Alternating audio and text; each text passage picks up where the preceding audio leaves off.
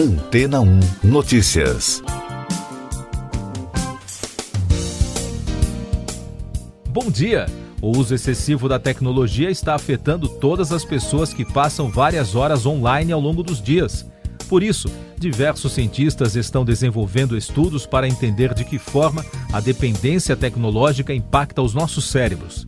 Essas pesquisas, segundo os especialistas, permitirão no futuro orientar a humanidade a utilizar os recursos tecnológicos de forma mais positiva, consciente e a favor da educação nas salas de aula.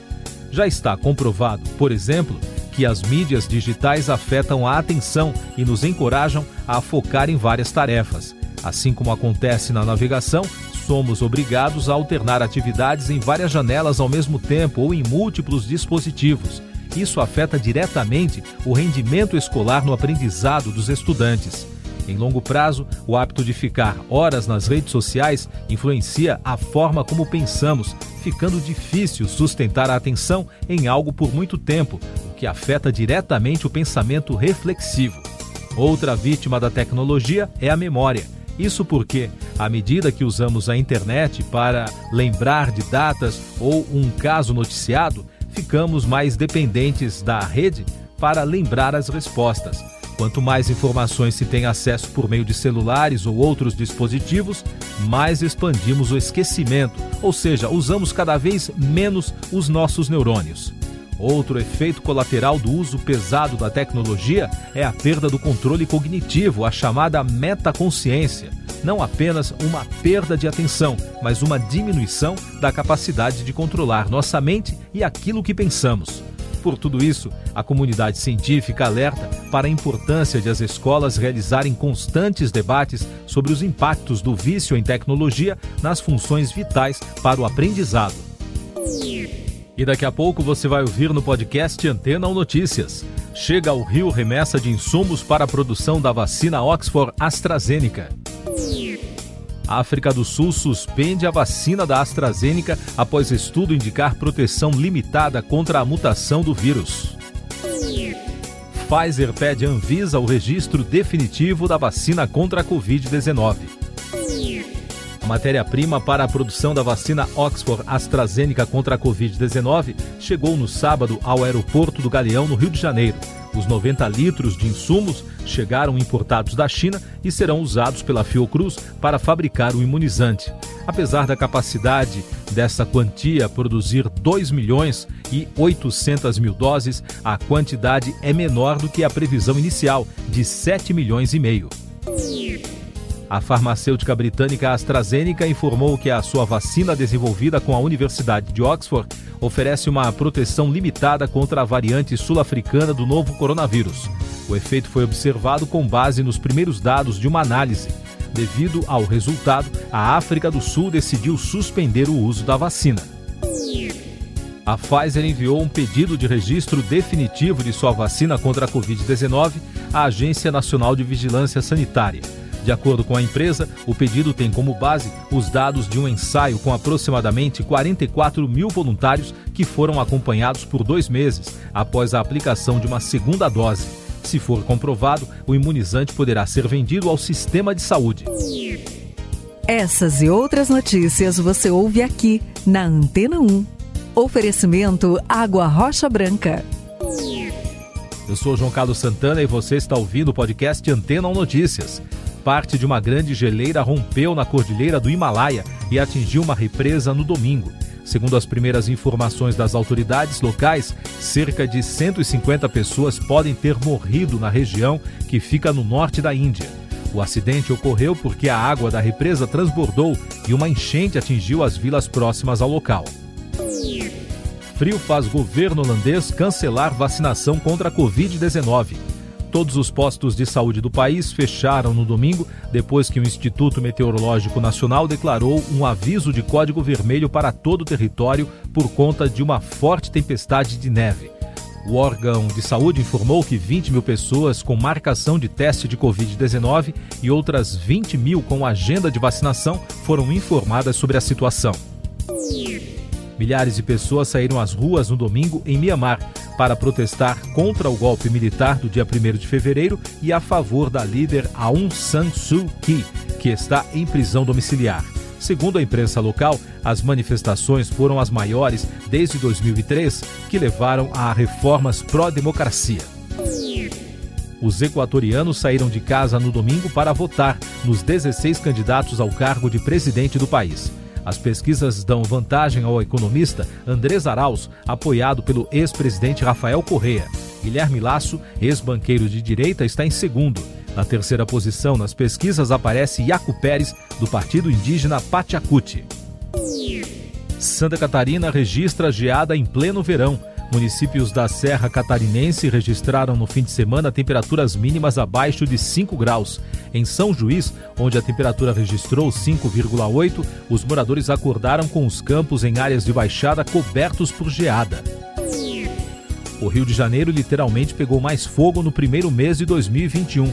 Segundo o Corpo de Bombeiros, o estado fluminense teve quase cinco vezes mais focos de incêndios em vegetação, após a capital do estado registrar o mês de janeiro mais seco dos últimos 24 anos. Foram contabilizados 2.040 combates a incêndio. No ano passado, foram 457 ocorrências. Os destaques agora do noticiário econômico. O presidente da Câmara dos Deputados, Arthur Lira, informou no fim de semana que irá se reunir nesta segunda com o ministro da Economia, Paulo Guedes, e o presidente do Banco Central, Roberto Campos Neto, para tratar do projeto de autonomia do Banco Central. O novo relator do projeto, o deputado Silvio Costa Filho, já confirmou que entregou um parecer favorável à aprovação do texto à Câmara. Crescem reclamações do mercado de day trade em mais de 80% a popularização do mercado de compras e vendas de ações no mesmo dia fez aumentar em até 82% o número de queixas no Reclame Aqui em 2020. Segundo a agência Estado, foram 6.782 reclamações no período e o número já havia mais do que dobrado em 2019, em relação a 2018.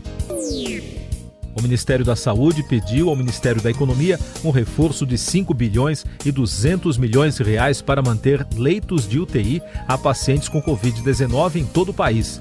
O valor emergencial não estava previsto no orçamento proposto para a pasta neste ano. O presidente da Câmara dos Deputados, Arthur Lira, anunciou na semana passada que vai instalar a comissão mista amanhã para discutir o orçamento para 2021.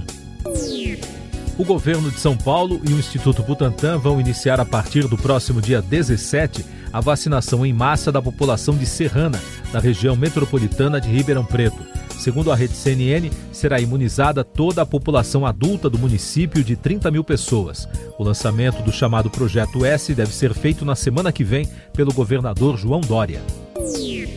Primeiro Enem Digital tem mais de 95 mil inscritos confirmados. O Instituto Nacional de Estudos e Pesquisas Educacionais Anísio Teixeira, o INEP, divulgou, na noite de ontem, os cadernos da prova do Enem, aplicada no domingo, no segundo fim de semana do exame digital. O gabarito oficial será divulgado na próxima quarta-feira, dia 10. O primeiro Enem Digital teve mais de 96 mil inscritos confirmados. Na versão impressa foram 5 milhões e 700 mil candidatos o Ministério da Saúde registrou 522 novas mortes provocadas por Covid-19 entre sábado e domingo. Com isso, o número de mortos no país já chega a 231.534 desde o início da pandemia. Também foram registrados 26.845 diagnósticos para a doença, elevando o total de infectados para mais de 9 milhões e meio. O Brasil já aplicou mais de 3 milhões e meio de doses de vacinas anti-Covid-19. Começa a partir de amanhã no Senado dos Estados Unidos o segundo processo de impeachment contra o ex-presidente Donald Trump. O processo ocorre um ano depois do primeiro julgamento político, que deverá determinar se ele incitou ou não a invasão ao Capitólio, que deixou cinco mortos em janeiro. Será a primeira vez que os 100 senadores americanos julgarão um presidente que não está mais no cargo. Cuba libera a abertura de pequenas empresas privadas na maior parte dos setores.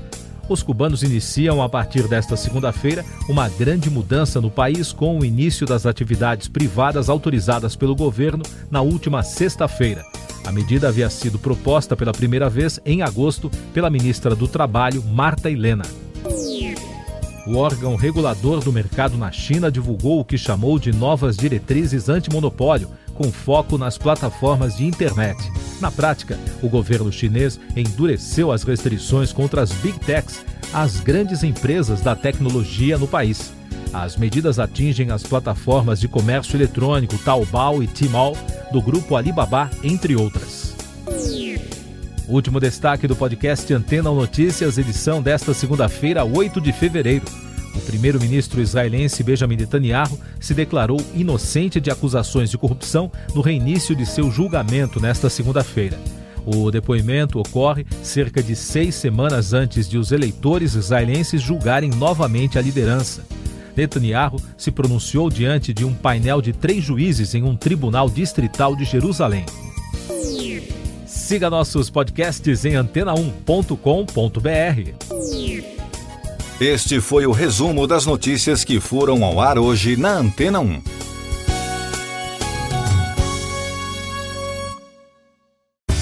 Depois de tanto conteúdo legal, que tal se hidratar com água rocha branca? O consumo regular de água durante o dia traz benefícios para a saúde, como, por exemplo, manter a pele bonita e hidratada. Rocha Branca, da fonte direto para sua casa.